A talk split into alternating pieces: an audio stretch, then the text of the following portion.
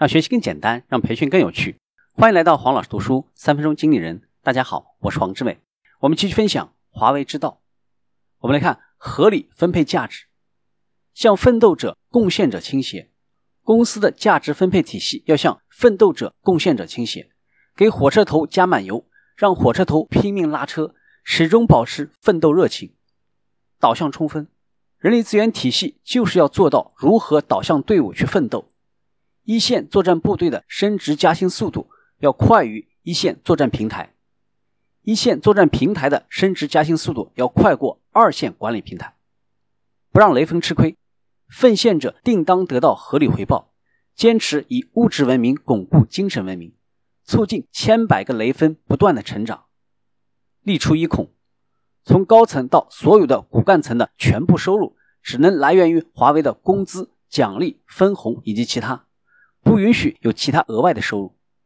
短期和长期，薪酬结构中短期回报和长期回报的比例要根据业务发展和管理的要求不断去调整，增加短期激励，将长期激励保持在适当水平，使干部员工具有一定程度的饥饿感，处于激活状态。持续努力工作，平衡与打破平衡，逐步拉开差距，提高优秀人员的待遇，让雷锋先富起来，使千百人争做雷锋。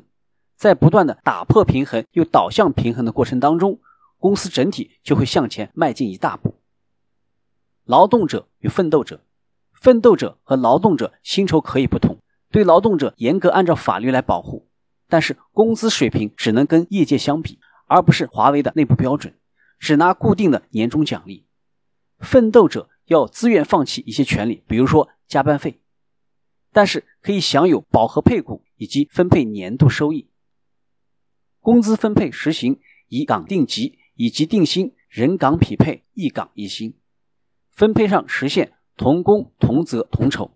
对于同一岗位上的老员工，比新人的工资要高一些。应届生起薪不应该快速提高，而要采取入职后小步快跑。奖金分配要打破平衡，向高绩效者倾斜，打破区域平衡，打破区域内部的平衡，打破人与人之间的平衡，向高绩效者倾斜，激发员工的干劲，提升绩效，发挥奖金的激励和牵引作用。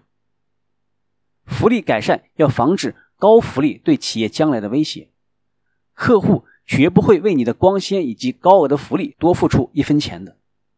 公司短期的不理智的福利政策就是饮鸩止渴，一旦富裕起来之后，就可能产生福利社会动力不足的问题。因此，要控制总体薪酬水平，防止高工资、高福利对企业将来的威胁。今天的分享就是这样，请关注黄老师读书，每周你都将收到我们推送的黄老师读书的文字版本。给我三分钟，还你一个精彩。我们下期见。